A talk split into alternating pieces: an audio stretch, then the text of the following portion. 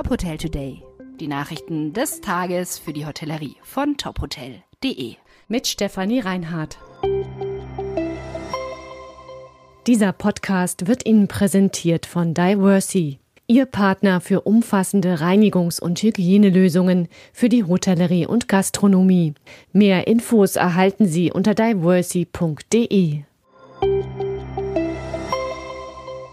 Rosewood Munich feiert Grand Opening. Mit viel Prominenz und blauem Band ist der Start des Luxushotels in München groß gefeiert worden.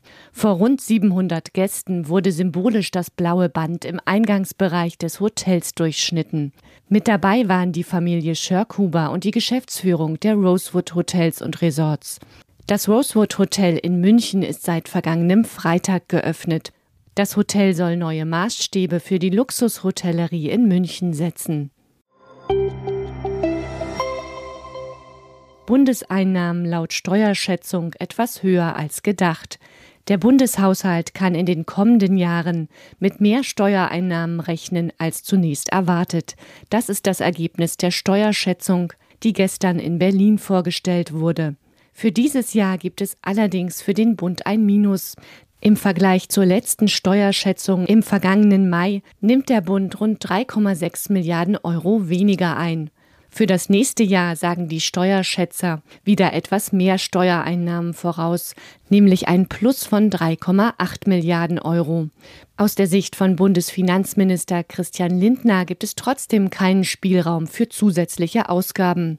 Die Bundesregierung hatte angekündigt, nach der Steuerschätzung darüber zu entscheiden, ob die reduzierte Mehrwertsteuer von 7 Prozent auf Speisen in der Gastronomie über dieses Jahr hinaus verlängert werden kann. Die Frage wurde gestern aber noch nicht beantwortet. Kur- und Heilbäder in Sachsen optimistisch für die Zukunft. Die Lage der Kur- und Heilbäder in Sachsen hat sich nach der Corona-Krise wieder verbessert. Trotz vieler Herausforderungen hat die Gästezahl im Schnitt in etwa das Niveau der Vor-Corona-Zeit erreicht. In den Kurorten waren wieder rund 700.000 Gäste zu Besuch. Das sagte der Geschäftsführer des Sächsischen Heilbäderverbands beim 23. Landesbädertag. Trotzdem sei die Situation weiter herausfordernd.